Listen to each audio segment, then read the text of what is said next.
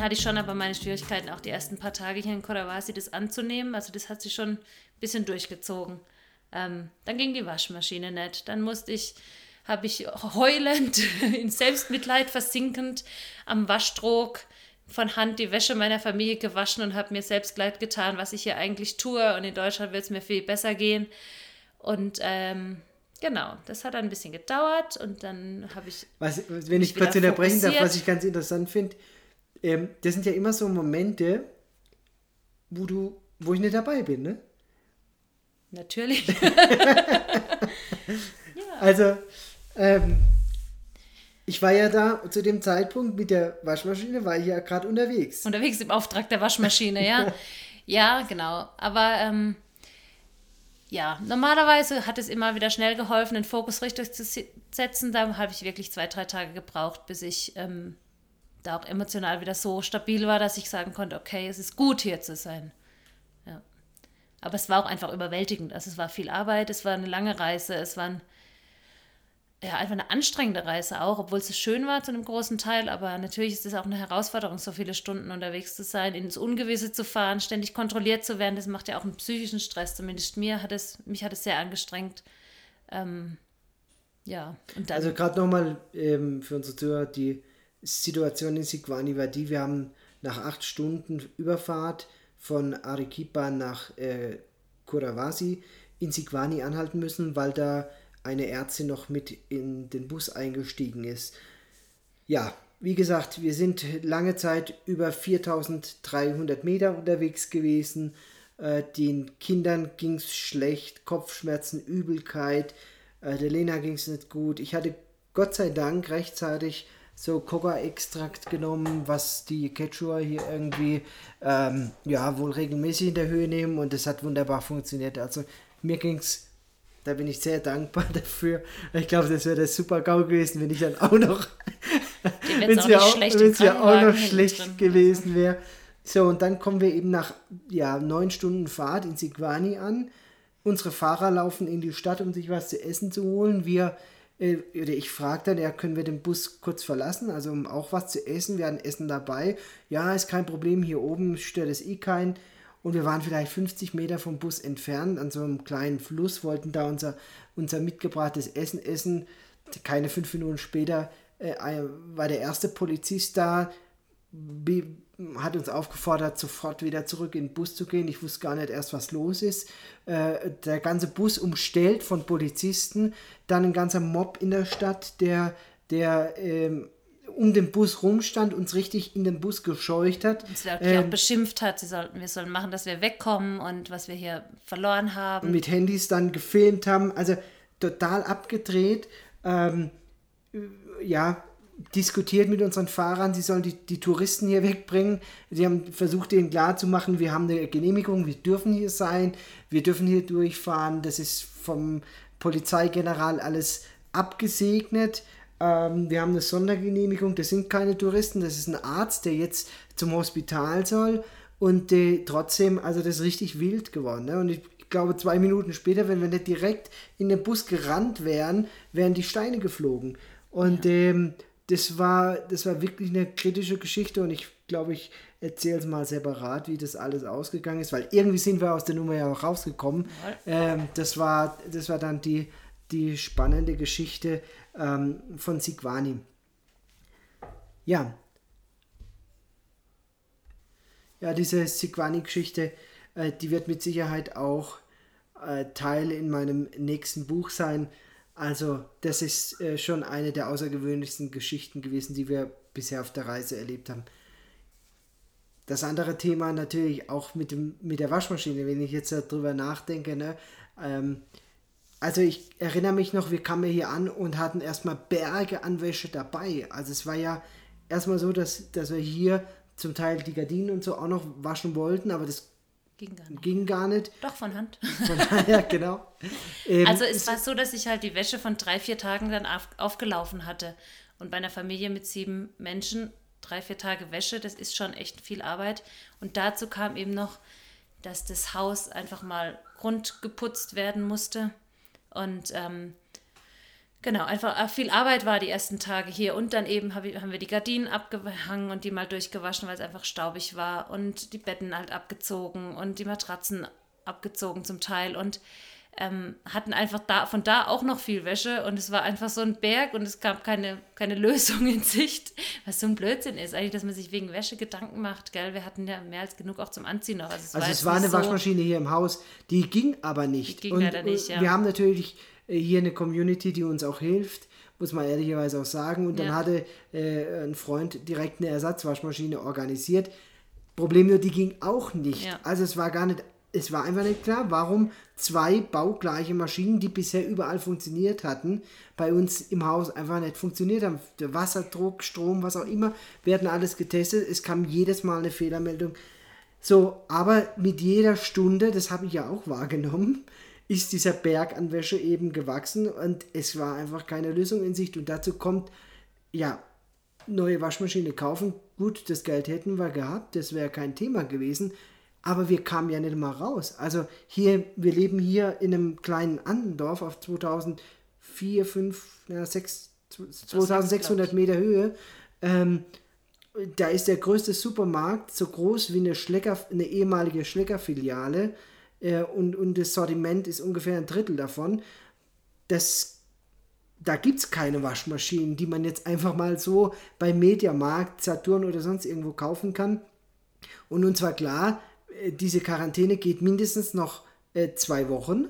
Jetzt wissen wir, sie geht noch, ging noch, noch länger. Hm. Aber zumindest war das damals in Aussicht. Wir müssen jetzt noch zwei Wochen hier durch. Und dann können wir erst wieder in die nächste Großstadt fahren. Das heißt also, für diesen Moment sah es so aus, wie wenn wir jetzt also die nächsten Wochen hier oder du eben von Hand die Wäsche wäscht und ähm, auch das ist eine absolut crazy Story, wie wir dann zu einer funktionierenden Waschmaschine gekommen sind, aber das ist jetzt nicht das Thema von heute. Hast du das Empfinden oder, oder andersrum gefragt, wenn du dieses äh, Erlebnis nicht gehabt hättest oder wir dieses Berufungserlebnis, das ja auch für dich ein sehr starker Wegweiser war, wo es zukünftig hingeht. Wenn wir das nicht gehabt hätten, Dann wärst du noch wir, hier? Nein, nein. Dann hätten wir spätestens den nächsten Flieger genommen, als die Quarantäne angefangen hat und es die Möglichkeit gab, für die Deutschen auszureisen aus Arequipa. Spätestens da. Allerspätestens. Ja. Ja, also ich erinnere mich da auch noch dran. Wir hatten uns ja da schon als die Quarantäne war, und zwar klar, äh, die letzten Flieger, die jetzt von der Bundesregierung organisiert wurden, verlassen äh, das Land. Da hatten wir uns ja schon vorher, eine Woche vorher ungefähr, hingesetzt und überlegt, was machen wir, wenn die letzten Flieger gehen würden. Zu dem Zeitpunkt war es ja noch nicht abzusehen. Und wir haben uns ja bewusst entschieden, gesagt, unsere Berufung ist hier. Mhm. Wir sind nicht hier, weil es Spaß macht oder weil mhm. wir Bock darauf haben, sondern weil wir einen Ruf haben und weil wir glauben, dass wir diesen Ort oder für diesen Moment, diesen Ort dieser Welt ein Stück besser machen können. Ja. Und haben uns ja bewusst damals entschieden, egal was noch kommt, das ist ja äh, schon irgendwie witzig, weil wir dachten irgendwie, es kommen noch no, zwei Wochen, eine Maximal. Und dann ist alles wieder normal wie vorher. Ja. ja. Ja, wir hatten da irgendwie.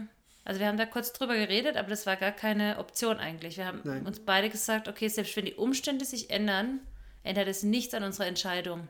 Weil wir nicht wegen den Umständen hier sind, sondern wegen der Berufung. Und dann ist es eigentlich egal, ob die Umstände auch dann anders sind, als wir uns das gedacht haben oder als wir es geplant haben.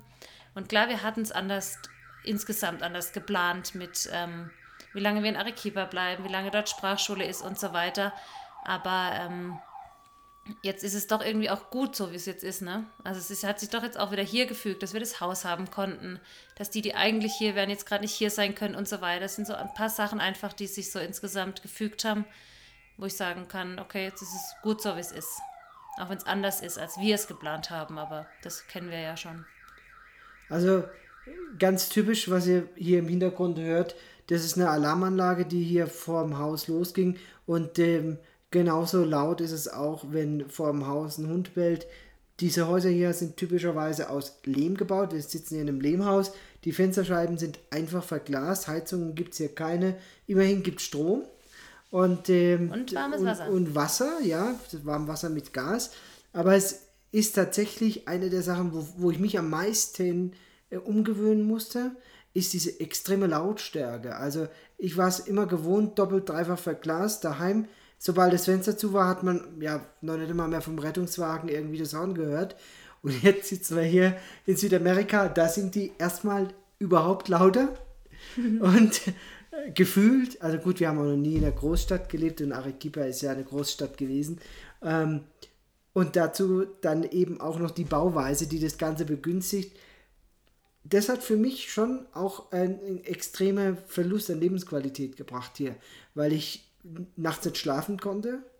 Äh, irgendwie gewöhnt man sich da mit der Zeit, glaube ich, dran, wobei ich trotzdem eigentlich jede Nacht aufwach. Äh, ist für dich, glaube ich, auch so ein Punkt, ne? Die Lautstärke hier.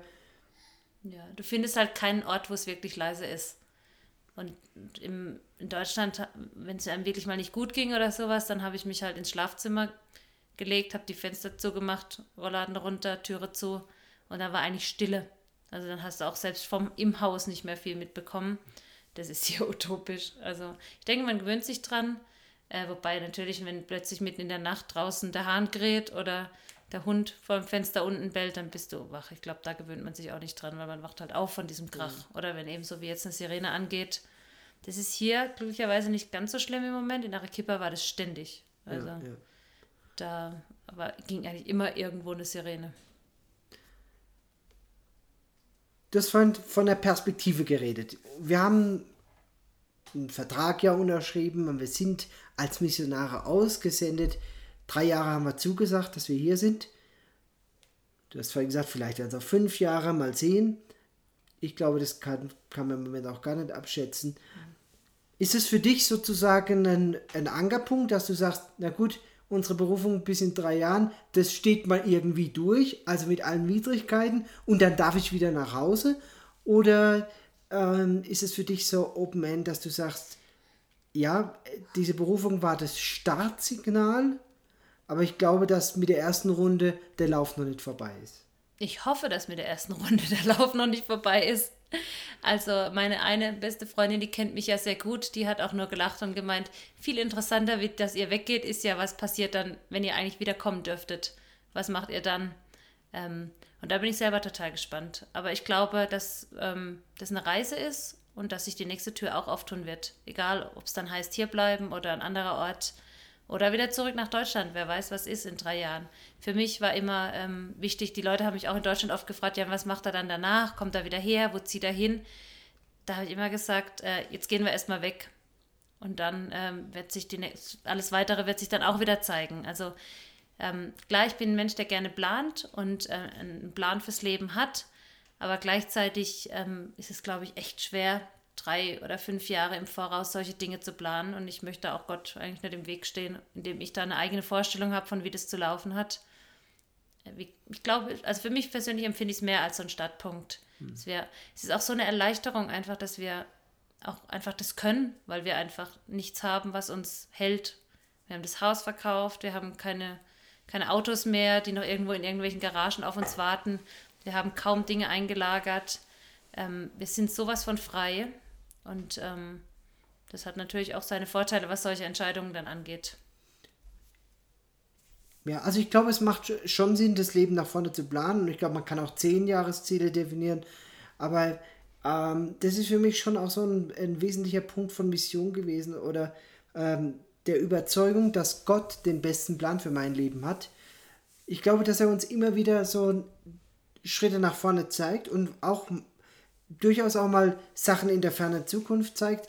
Aber trotzdem möchte ich Gott diese Freiheit geben, zu sagen, hier bin ich, nimm mein Leben und mach du das Beste draus, was du im Plan für mein Leben hast. Das kann mit Sicherheit äh, nicht jeder nachvollziehen, weil man ja irgendwie auch selber was bestimmen will. Aber ich empfinde da eine, für mich persönlich eine, eine Freiheit drin, weil ich eben nicht diesen Druck habe ähm, und gleichzeitig diesen Frieden habe, zu wissen, okay, jetzt bin ich für diesen Moment am richtigen Ort. Ja. Denn gerade in den letzten Jahren äh, nehme ich das vermehrt wahr, äh, auch gerade bei jüngeren Freunden, die Welt steht gerade Leuten aus der ersten, sogenannten ersten Welt ja auch offen. Also man hat ja unendlich viele Möglichkeiten, zumindest gefühlt. Ja? Man kann hier bleiben, man kann nach Thailand gehen, man kann ein Online-Business machen. Äh, man muss nicht mehr den Bauernhof vom Großvater übernehmen oder vom Vater. Und ähm, dann trotzdem in all diesen vielen, vielen tausend unterschiedlichen Optionen zu wissen, ich bin heute hier richtig, das ist mein Platz, das ist meine Berufung, hier soll ich sein. Das, ist, das erleichtert mir extrem die Entscheidung, wo ich eigentlich hingehöre. Ja, ja. Das haben wir auch oft gesagt, dass wir, ähm, was würden wir machen, wenn wir Gott nicht hätten? Also einfach diese Wegweisung nicht hätten, dann müssten wir diese ganzen Entscheidungen ja selber treffen. ähm, und ich finde es auch wichtig, dass man einen Plan hat fürs Leben, auf jeden Fall. Und ähm, dass man ein Ziel hat. Aber für mich sind es mehr auch so persönliche Ziele. Also wo möchte ich als Mensch sein in meiner Entwicklung, als Persönlichkeit in zehn Jahren? In zehn Jahren möchte ich nicht mehr der Mensch sein, der ich heute bin. Ich möchte reifer sein, ich möchte weiser sein, ähm, ich möchte mehr Lebenserfahrung haben. Aber ob ich jetzt in zehn Jahren in Amerika sitze oder in äh, Timbuktu, das möchte ich einfach Gott überlassen. Wobei ich in Timbuktu eigentlich nicht gern sitzen würde. Aber es gibt noch so ein paar, paar Länder, die du auch auf der Liste hast. Oh ne? ja, das sind noch ein paar auf der Liste. Ja, ja. ja. Genau. Mal gucken, was Gott uns, äh, wo Gott uns hinschickt oder wie es weitergeht, ja. Also. Also ich finde es auf jeden Fall äh, spannend und ich bin unendlich dankbar, dass ich dich als Frau habe, weil ich glaube, mit vielen Frauen könnte ich das nicht machen. Ja, hoffentlich oh. kannst du das nicht mit vielen Frauen machen. Nein, ich meine damit, dass nur wenige Frauen dazu bereit werden, auch obwohl sie eigentlich alles haben, das aufzugeben, zu sagen, okay, äh, das ist die Mission, das ist unser Ziel, das ist unsere Aufgabe und ich komme damit. Und ich kann es mal ganz deutlich sagen, wenn du nicht mitgezogen hättest, ich wäre heute nicht hier. Ja. Ich wäre weiterhin in Deutschland Arzt und diese Option hätte es nie gegeben, alleine irgendwo loszureisen. Ich amüsiere mich ja manchmal über so Kommentare in sozialen ja. Medien, wenn dann Leute vorschlagen, warum geht er dann nicht drei Jahre allein und warum lässt die tut Familie... er das seiner Familie an? Er kann doch alleine gehen. Und ich denke, hm, ja. Es wäre ja viel schlimmer, was er uns damit antun würde, wenn er drei Jahre alleine wohin gehen würde und sein. Aber so unterschiedlich sind halt die, die Perspektiven. Ich ja. will das jetzt auch gar nicht verurteilen, aber es ist ein Gedankengut, das mir völlig fern ist. Ja. Wir sind eine Familie, wir gehören zusammen und klar, man ist mal temporär getrennt, vielleicht eine Woche oder zwei maximal, aber dann, ich glaube, wir waren noch nie länger als zehn Tage irgendwie getrennt. Ne? Und anders. Ach, drei Wochen, als ich in Chor Auch stimmt, als ihr, als du mit den Kindern äh, an der Nazi warst, richtig. Ja. Aber das war absolut. Äh, Ganz schlimm. Das war wirklich schlimm. oh naja, also ich danke dir auf jeden Fall ganz herzlich für das Interview und ähm, da waren jetzt sogar ein paar Sachen, obwohl ich ja eigentlich permanent mit dir zusammenlebe, ein paar neue Sachen für mich dabei und äh, ich glaube, dass es auch interessant war für unsere Zuhörer. Ich freue mich auf die nächste Folge. Ich werde immer wieder mal äh, Gäste einladen, Leute fragen. Wir sitzen ja hier in Kurawasi in, so, sozusagen in einem Nest von Menschen, die total verrückt sind. Also nicht verrückt in dem Sinn, dass sie durchgedreht sind, sondern von der Norm abgerückt sind. Und äh, das sind ganz spannende Menschen, die, die wir hier so schon äh, getroffen haben. Das Problem ist, dass wir ja durch die Quarantäne tatsächlich auf Distanz bleiben müssen, aber von dem einen oder anderen hat man schon mal was gehört oder ein Telefonat oder so. Oder man trifft sich doch mal auf der Straße beim Einkaufen und, und plaudert dann ganz kurz. Das sind interessante Menschen dabei und ich bin mir sicher, dass der ein oder andere auch mal hier sitzen wird äh, für einen Podcast. Ähm, ihr dürft gespannt sein. Auch im nächsten Thema oder im nächsten äh, Podcast wird es weiter um das Thema Berufung gehen was heißt es, Missionar zu sein. Und ich zeichne da so ein bisschen ein Bild, wie ich Mission, Missionar sein äh, bisher gesehen habe und wie sich das doch für mich verändert hat. Bis dahin will ich mich verabschieden. Bis zum nächsten Mal, wenn es dann wieder heißt, herzlich willkommen, liebe Freunde der Mission. Und schon wieder ist die Folge vorbei. War was für dich dabei? Hast du was mitgenommen? Eine Inspiration, ein Gedanke? Lass es mich wissen, es würde mich riesig freuen, wenn wir von dir hören. Zum einen kannst du uns gerne eine E-Mail schreiben unter peru.missionsarzt.de oder über die entsprechenden Social Media Kanäle, Facebook und Instagram. Dort findest du uns unter Missionsarzt. Gerne hören wir von dir. Vielleicht hast du auch ein Berufungserlebnis oder eine Mission, auf der du unterwegs bist und möchtest das mit uns teilen. Ich freue mich riesig von dir zu hören. Bis zum nächsten Mal.